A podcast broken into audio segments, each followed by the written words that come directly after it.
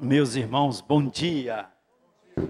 Graça e paz em Cristo Jesus. Que alegria estar mais uma vez aqui na Igreja Batista da Liberdade, Pastor Fausto, irmã Dione. Que alegria, que privilégio estar aqui. Como é bom vir numa igreja que ama missões, que vive missões, que respira missões. Querido ministro é, Donaldo Guedes, que coisa linda, meu irmão, parabéns. Olha os pequenos músicos da liberdade, olhando dali, eles louvando a Deus, e eu pensando, pequenos músicos missionários da liberdade. Que trabalho lindo, que manhã linda, que manhã missionária, abençoadora, meus irmãos, ver crianças exaltando o nome do Senhor Jesus. Cadê o Rogério? Rogério, que coisa linda, filho. Deus continue te usando com toda essa equipe linda. Como é bom vir aqui, reencontrar tantos amigos. Nelson, que bom estar aqui, querido. Irmão Nelson, Marli, também uma alegria revê-los. A minha palavra de gratidão em nome de toda a nossa equipe, de todos os missionários espalhados por esse Brasil afora. A nossa gratidão, o nosso abraço missionário a você, que é membro aqui da igreja, que se envolve com a obra, que ora. E uma palavra também muito especial de gratidão aos nossos queridos missionários voluntários aqui, irmão Severino, que tem trabalhado conosco na Cristolândia, irmão, irmão Nelson e a Ivone também ali no Sonho de Mãe, com a Fátima e a Eliane. Obrigado, queridos, pela dedicação de todos vocês, os irmãos que participam da obra missionária. Missões, irmãos, é algo muito precioso, algo do coração de Deus, e a igreja do Senhor Jesus ela é missionária. A nossa história é missionária. A história da igreja é uma história de missões, homens e mulheres na total dependência do Espírito do Senhor, liderados pelo Espírito, que vão e compartilham a graça de Deus. Missões Nacionais têm 112 anos de história missionária. E ao longo desses 112 anos, irmãos, levando o Evangelho a cada cantinho desse Brasil, levando a graça de Deus, levando o amor de Deus, levando a compaixão, levando a esperança, levando a palavra transformadora do Evangelho de Cristo Jesus. E você é missões nacionais, nós somos missões nacionais, todos os anos realizamos as campanhas missionárias. Irmãos, as campanhas missionárias são muito preciosas. O aspecto da vocação, da oração, da visão missionária, que são abordados, esses aspectos são abordados durante toda a campanha, são fundamentais para o avanço da obra do Senhor. Não somente a oferta missionária, mas toda a visão, todos os conceitos bíblicos de missões que são transmitidos na campanha, a mobilização de oração, estamos com 40 dias de oração orando pelo nosso Brasil e também vocação, o despertamento das vocações durante todo o período da campanha, o envolvimento da igreja, algo muito lindo. Eu quero agradecer e parabenizar esta igreja que todos os anos faz uma das mais lindas campanhas missionárias do Brasil. Quero também abraçar você que nos acompanha pela internet, você que ama missões, você que cultua ao Senhor conosco. Agora nós agradecemos também a você que se envolve com a obra missionária. Eu mencionei aqui os irmãos missionários voluntários na, no Sonho de Mãe, mas é Novos Sonhos aqui em São Paulo. O Sonho de Mãe é lá no Rio de Janeiro, uma unidade da Cristolândia que recebe mães com crianças, mães grávidas, e ela fica lá na cidade de Itaperuna. Essa é a nossa história, irmãos, a história dos batistas, a história missionária, é a sua história. E esta visão, este sonho, não podem morrer. Nós precisamos continuar trabalhando e fazendo a, a obra do Senhor o tema da campanha de missões nacionais esse ano é um tema para a vida, é um tema pessoal, não é um tema ah, ah, para uma instituição ou para uma organização, é um tema para a minha própria vida, minha razão de viver, multiplicar. Multiplicar o quê? Multiplicar o amor de Deus, multiplicar a graça de Deus, a misericórdia, a compaixão, multiplicar o reino de Deus, multiplicar a glória de Deus, multiplicar a compaixão e a graça na vida das pessoas, multiplicar a oração, multiplicar discípulos, multiplicar a igreja, multiplicar a visão, enfim, permitir que Cristo viva em nós e a nossa divisa está em Gálatas 2:20, num texto que diz que o apóstolo Paulo diz, portanto, já estou crucificado com Cristo. E vivo não mais eu, mas Cristo. Vamos falar juntos apenas dessa frase: vivo não mais eu, mas Cristo vive em mim? Mas Cristo vive em mim. Exatamente. No dia que nós nos convertemos, entregamos a nossa vida a Jesus, algo muito especial aconteceu conosco. Nós fomos regenerados, nós nascemos de novo. E com isso, o Espírito de Deus passou a habitar em nós, Cristo Jesus, habitando em nós para sempre. Ele assumiu o trono da nossa vida, ele nos governa, ele nos lidera, as nossas mentes, os nossos corações, os nossos sonhos, toda a nossa vida, portanto, pertence ao Senhor Jesus Cristo. Que coisa linda! E agora ele vive em nós. E a vida que nós vamos viver, vamos viver na fé, na total submissão e dependência dele, e também guiados e dirigidos pela sua palavra. Ser crente, ser discípulo de Jesus, ser cristão, meu irmão, minha irmã, é permitir que Cristo viva em você, viva em nós. Ele nos lidera. E qual é a visão dele? É que o amor dele se multiplique, que a graça dele se multiplique, que a misericórdia dele se multiplique, que a palavra dele se multiplique. Por meio de quem? Das instituições? Não, por meio dos seus discípulos. Por sua vida, por meio da minha vida, por meio da sua vida. Cristo vai alcançar de Jerusalém até os confins da terra. Esse é o movimento missionário. O movimento missionário, ele começa em Cristo Jesus, no próprio Deus, e ele continua se multiplicando ao longo da história, por meio de gerações e gerações, chegou até nós. E quem lidera isso? O Espírito Santo de Deus. E a multiplicação, ela vai acontecendo de uma forma, irmãos, sobrenatural, inexplicável, sem controle de pessoa alguma. É o Espírito de Deus quem lidera a obra missionária, a multiplicação da palavra de Deus. É um negócio impressionante isso. A gente entender a liderança do Espírito Santo na obra missionária. A gente entender que este é um projeto do Senhor Deus. E que não é o ser humano que controla, que impede, que define os ritmos da obra missionária, mas é o próprio Espírito de Deus. Deixe-me dar um exemplo para o irmão entender o que significa essa multiplicação da palavra de Deus do amor de Deus, liderada pelo Espírito Santo através da igreja, através dos seus discípulos, através de cada pessoa. Eu queria explicar isso fazendo uma relação entre a cidade de Filipos e a cidade de Itororó, na Bahia. Amém? Você riu, viu, meu irmão? Você riu. Qual é seu nome? Rodrigo? Rodrigo riu de mim. Filipos e Tororó Bahia. Você é baiano? Tem algum baiano aqui? Oh, glória a Jesus. Mas primos, sobrinhos, netos, amigos, Deus abençoe, Deus abençoe, glória a Deus. Alguém gostaria de ser? Levante a mão, Deus abençoe. Os baianos sabem uma cidadezinha chamada de Tororó, ali para as bandas de Tapetinga? Ah, os baianos sabem, conhece lá. Dizem que é, morou em Tororó. E qual a relação de Tororó e a cidade de Filipos? Essa aqui da Bíblia que Paulo passou lá, que fica na Macedônia. Vamos lá. Para explicar a liderança do Espírito Santo nessa multiplicação. Rodrigo, você riu de mim. Estou contigo, hein? Até o final. A cidade de Filipos tomou esse nome de Filipos, viu, Rodrigo? No quarto século, nos meados do quarto século antes de Cristo, no ano 358 antes de Cristo. Ela não chamava Filipos, não. Um camarada chamado Filipe II, pai de Alexandre o Grande, conquistou essa cidade e colocou o nome dele na cidade de Filipos, na região da Macedônia. Alexandre o Grande nasceu na região da Macedônia. E aquela cidade tomou uma importância depois no Império Romano. A região da Macedônia fica ali ao norte da Grécia, península de Acaia. E a cidade de Filipos era uma cidade importante. Passava por ali tanto a Rota da Seda quanto a, a estrada, as estradas romanas. Filipos era uma cidade romana importante, importante na Macedônia. E o apóstolo Paulo, juntamente com outros missionários, Silas, Lucas e Timóteo, estavam na Ásia, evangelizando na segunda viagem missionária de Paulo.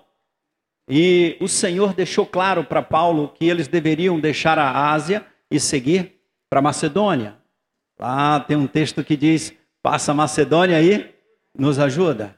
E Paulo entrou em Filipos e começou a evangelização ali. A primeira mulher europeia que se converte é Lídia.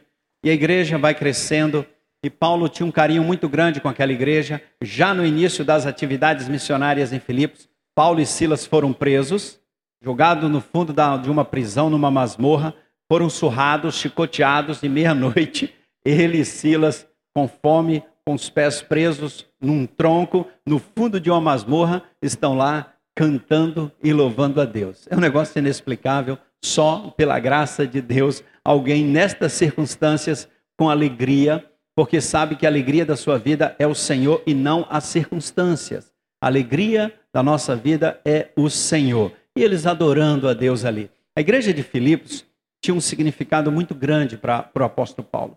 Uma igreja que o abençoou quando ele depois seguiu para Tessalônica, Bereia, naquela região. E a igreja o sustentou com ofertas missionárias, o apoiou, ah, o trabalho missionário, a multiplicação de igrejas, a plantação de igrejas na Macedônia, como também na região da Península da Acaia, Corinto, Grécia.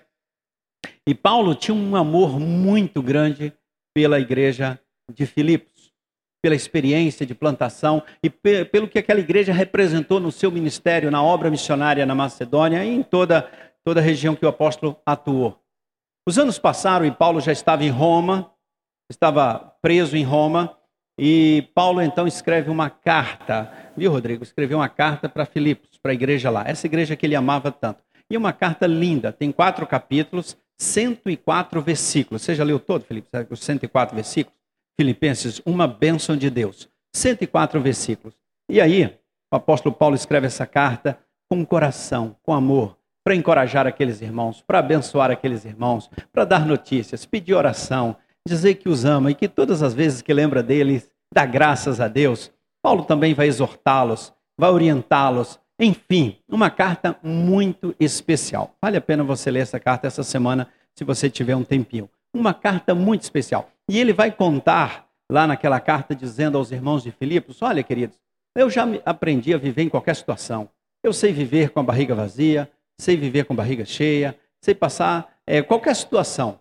Eu já aprendi a, a contentar no Senhor, eu já aprendi a me contentar em qualquer situação. E ele fecha esse raciocínio dizendo: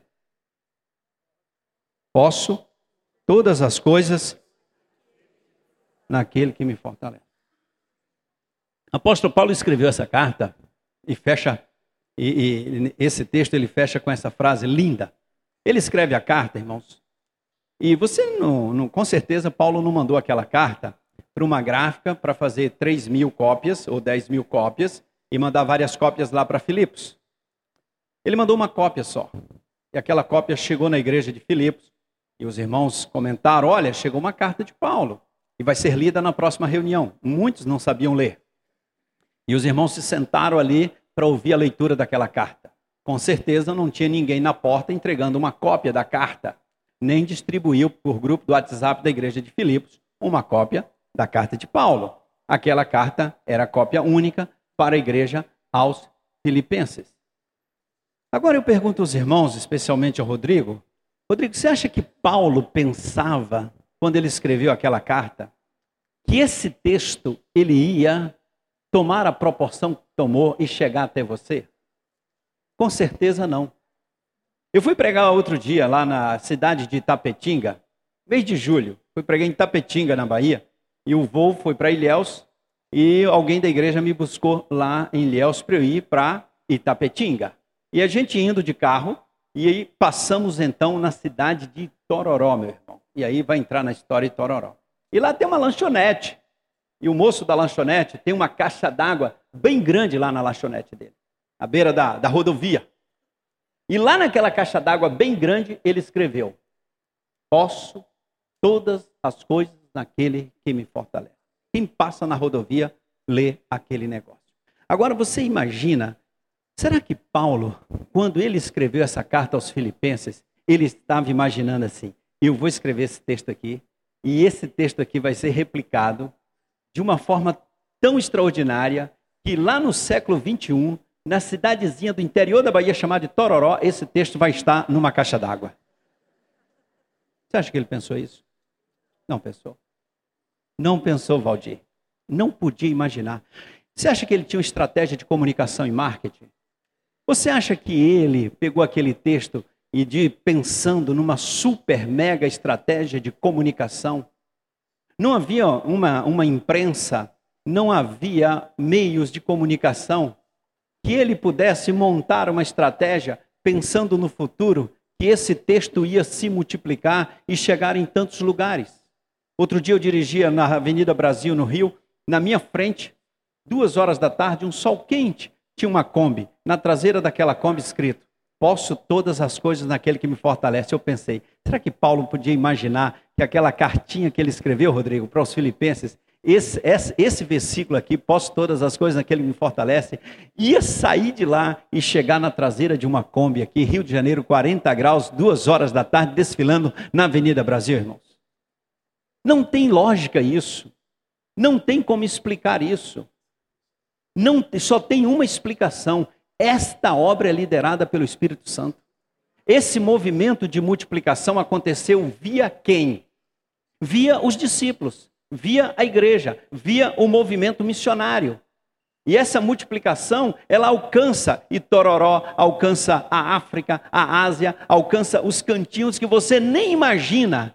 E ninguém, não houve um super, um super estrategista em marketing e comunicação que elaborasse um plano para que isso acontecesse. Mas é uma obra liderada pelo Espírito Santo de Deus. E quem é parte disso?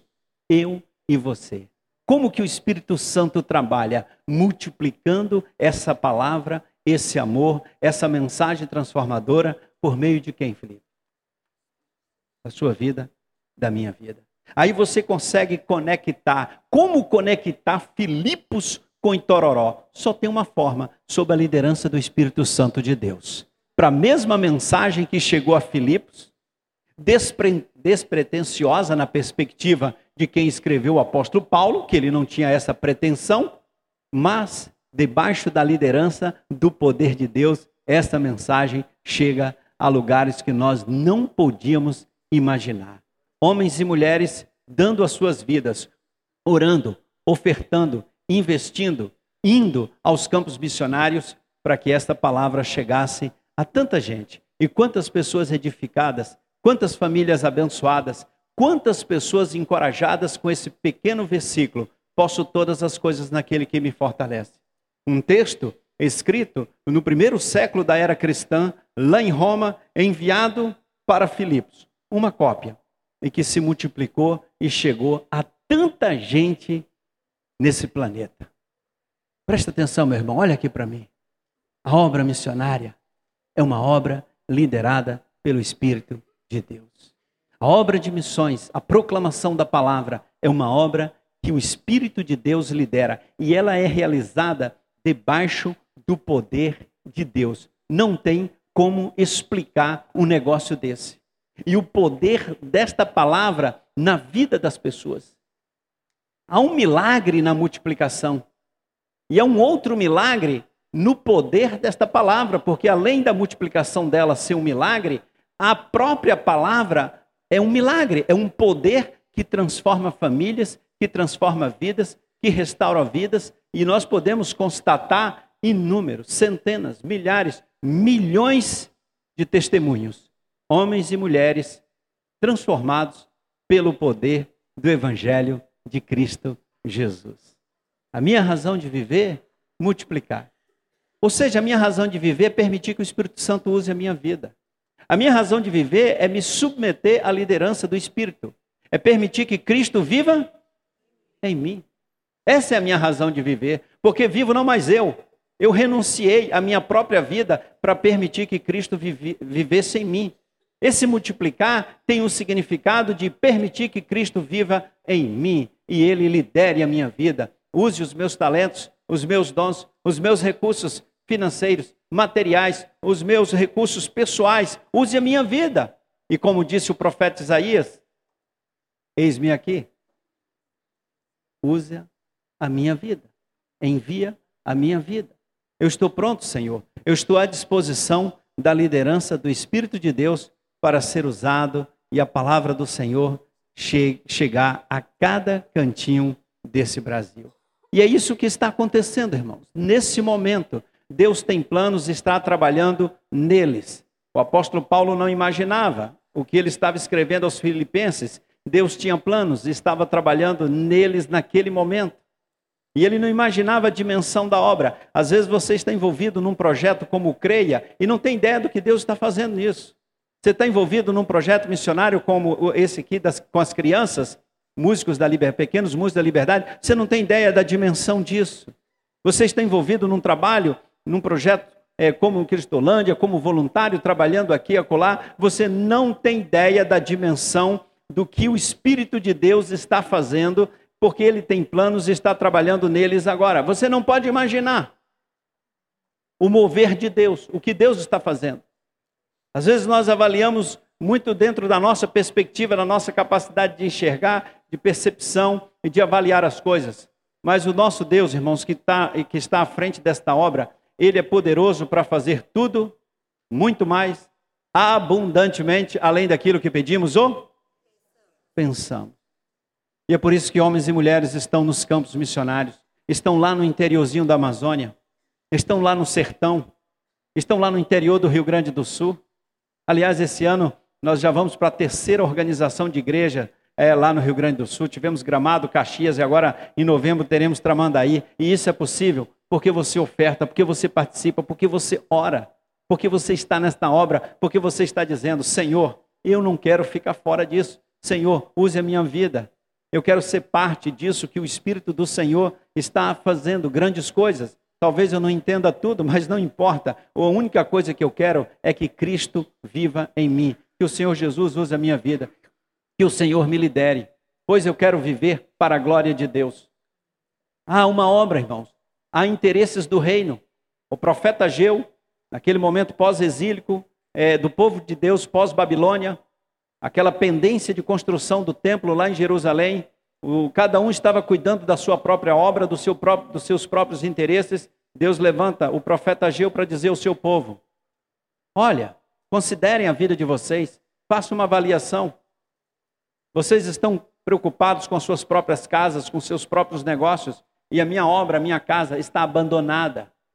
E vocês nunca estão satisfeitos com nada, porque vocês estão trabalhando em função de si mesmos. Vocês não colocaram minha obra como prioridade. Coloque a minha obra como prioridade e vocês vão experimentar algo extraordinário na vida de vocês. Essa é a mensagem do profeta Geu. A Bíblia deixa claramente para todos nós, muito claro, que Deus tem planos, que Deus tem objetivos, que Ele está trabalhando e que Ele, misericordiosamente e de uma forma inexplicável, por nos amar, Ele abriu a oportunidade para que nós participássemos da grande obra, da obra de Deus. Esse é o tempo, irmãos, de considerarmos às vezes algumas coisas na nossa vida, administração do nosso tempo, administração dos nossos recursos financeiros, administração dos nossos talentos, onde estamos investindo a nossa vida? E em que estamos investindo a nossa vida. Na rotina da vida, na rotina da sobrevivência, é muito pouco vivermos só para a rotina da nossa sobrevivência. Deus não nos criou para viver a rotina da sobrevivência. Deus nos criou para o louvor da sua glória. E às vezes nós estamos, nós estamos vivendo, irmãos, a rotina da sobrevivência definida pelo ritmo de uma sociedade que está buscando cada vez mais ter, ter, ter, ter, para ser alguma coisa. E Deus nos chamou não para ficar nesse desespero de ter para ser. Deus nos chamou para ser nele, para viver nele, para o louvor da sua glória. E a nossa vida é muito mais do que a rotina da sobrevivência. A nossa vida é para a glória de Deus, porque Cristo vive em nós. Ele reina em nós. O maior poder deste universo, o Deus onipotente, onipresente, habita em você, meu irmão. Você tem ideia do que é isso, Rodrigo? Você já nasceu de novo, filho? Já, né? Você é crente mesmo. Então o Espírito de Deus habita em você. O Deus que criou os céus e a terra, Rodrigo, habita em você. Você tem ideia do que significa isso, meu irmão? O onipotente, a, a acordar cada manhã com a convicção: Deus habita em mim. E não importa eu, se eu estou no vale da sombra da morte, não importa onde eu for, o Senhor estará comigo porque eu sou de Jesus. Tanto faz viver ou morrer. Eu estou com Cristo, eu sou de Jesus. A minha alegria é o Senhor. Ele é a minha rocha, ele é a minha fortaleza, ele é a minha plenitude de vida. Ele, ele é a minha plenitude de vida. E a minha alma tem sede de Deus. É esse Deus maravilhoso, irmãos, que nos chamou para esta obra linda, que é a obra missionária. Eu coloquei a minha vida nisso há alguns anos. E faria tudo de novo. Porque não tem coisa mais linda do que trabalhar para Deus, servir a Deus, estar envolvido com os interesses do reino de Deus e colocar a nossa vida à disposição do Senhor. Por isso estamos lá no, no sertão, naquelas comunidades simples, trabalhando com gente analfabeta, trabalhando com gente que não conhece a bondade, a misericórdia do Senhor, o quanto Deus ah, ama essas pessoas e precisamos multiplicar para que isso chegue lá, para que elas experimentem esse amor, esta maravilha que é o Evangelho de Cristo Jesus. É por isso que estamos em comunidades ribeirinhas longe, difíceis, de difícil acesso. Lugares longes, longínquos, difíceis, e que jovens, pessoas se dispõem, eu vou, eu vou ser um radical na Amazônia. Eu vou ser um radical no sertão, eu vou ser um radical lá no Rio Grande do Sul, um radical no Cerrado, um radical entre os surdos, radical metropolitano. Temos tantos radicais que eu já perdi assim, a conta de quantos radicais nós temos. São jovens treinados, sendo treinados e enviados para multiplicar o amor de Deus. É por isso que estamos, irmãos, vivendo cada realidade, tanta coisa linda, que o amor de Deus se multiplica. Que o amor de Deus faz algo que a gente não pode imaginar. Não pode imaginar, irmãos. Eu estava ah, ano passado no Rio de Janeiro, lá na junta, e aí alguém me avisou que tinha um moço lá que queria me conhecer. Aí tá bom. Aí eu achei um tempinho lá para receber, desci para recebê-lo. E aí o moço, eu fui recebê-lo e ele estava com a foto no celular. Aí ele me mostrou a foto dele, viu, Rodrigo? Aí ele, o, o, camarada queria me conhecer. Aí sabe qual foi? Ele começou comigo assim: é, é, Pastor, eu queria muito lhe conhecer, mas antes eu quero lhe mostrar uma foto. Aí ele mostrou uma foto, uma foto dessas da polícia, que bota a foto do cidadão e tem assim: procurado. E lá tinha um valor, quem desse informação sobre ele. E aí, quando eu olhei para a foto e olhei para ele, eu vi que tratava, se tratava da mesma pessoa. Aí eu pensei assim, puxa, o cara é procurado pela polícia, tem um valor lá de recompensa. É, será que ele veio aqui pensando, pastor, eu tô, vou me entregar e o senhor liga lá, que aí eu quero doar essa oferta, esse valor da recompensa. Aí eu falei, não é possível, o cara quer fazer isso comigo. Não dá. Aí eu li aquela foto, ele me mostrou mais outras. Aí ele falou assim, pastor, esse, esse aí, esse aí sou eu. Mas pode ficar tranquilo que esse camarada aí morreu. Eu falei, morreu? Ele falou, morreu. E eu falei, onde é que ele anda agora? Ele falou assim, ele está aqui do, do seu lado, em pé na, na frente do Senhor. Porque esse cara aí morreu e Cristo vive nele agora. Jesus transformou a minha vida. Aí ele começou a contar a história dele. Ele se envolveu com tráfico. Ele liderava tráfico em cinco comunidades no Rio de Janeiro. Era um bandido procurado pela polícia. A polícia dava, é, dava uma recompensa para quem desse notícia dele, informação dele. Foi capturado, pagou pena lá, saiu, voltou para a mesma situação, mas aí ele foi capturado pela graça de Deus, pelo Evangelho de Cristo Jesus. Foi transformado. Foi transformado. E aí me contou a história dele, chorou, foi uma coisa linda. Aí eu falei: olha, fica firme, daqui um ano você volta aqui, eu queria almoçar com você. Um ano depois, ele me aparece lá ele está firme com a esposa, com as duas filhinhas, reestruturou a família, congrega na Igreja Batista ali é, em bom sucesso com o pastor Dejalmir, e me apareceu, agora está terminando o ensino médio, e me apareceu agora lá, agora no mês de outubro, para me contar, para almoçar comigo, era o aniversário dele, e ele queria contar para mim que ele está terminando o ensino médio e que ele quer ir para o seminário estudar, que ele quer ser um missionário para multiplicar o amor de Deus para alcançar outras pessoas. Irmãos, explica um negócio desse. Só a graça de Deus. Só o poder do Evangelho. Como que essa, essa mensagem se multiplica e chega nessas pessoas? Aí nós tivemos um evento de a, a, a ação social no Rio de Janeiro, de assistência social, um congresso, e nós convidamos a secretária nacional de assistência social do Ministério da Cidadania e outras, outros palestrantes participando dessa conferência. E essa secretária veio de Brasília, foi ao Rio de Janeiro participar do congresso, esteve conosco lá e almoçou. Ela chegou por volta de meio-dia, almoçou lá no, conosco E em seguida fez a palestra e foi embora. E o Vinícius tinha ido participar desta conferência. E aí eu chamei o Vinícius para almoçar, almoçamos lá na nossa sala de reunião, e aí ele sentou do lado da secretária nacional de assistência social. E eu olhei para os dois assim, aí eu pedi para ele contar a história dele para ela, mostrar aquelas fotos. Ela começou a chorar. E eu disse para ela assim: a única possibilidade de você estar sentada do lado desse moço agora é porque Jesus transforma. E o Evangelho é o poder de Deus. E esse moço conheceu o amor de Deus. Esse amor que se multiplica, que vai, que vai e que chega em tantas pessoas. Agora, meus irmãos, o que parte o meu coração é ver tanta gente nesse Brasil que já poderia ter sido alcançada com esse amor. O que parte o meu coração é andar por aquele sertão e ver tanta gente precisando. Quando eu olho para aquela, aquelas comunidades na Amazônia, parte o meu coração. Quando eu ando por esses bairros de grandes cidades, quando eu ando pelas ruas desse Brasil, ver tanta gente na rua, ver crianças na rua, quando eu ando naquele sul do Brasil. Irmãos, eu vejo tanta gente precisando da graça de Deus, tanta gente que se tivesse um contato com esse amor, com a palavra, com a compaixão de Deus, famílias seriam transformadas, vidas seriam poupadas, a violência diminuiria, nós teríamos uma outra realidade.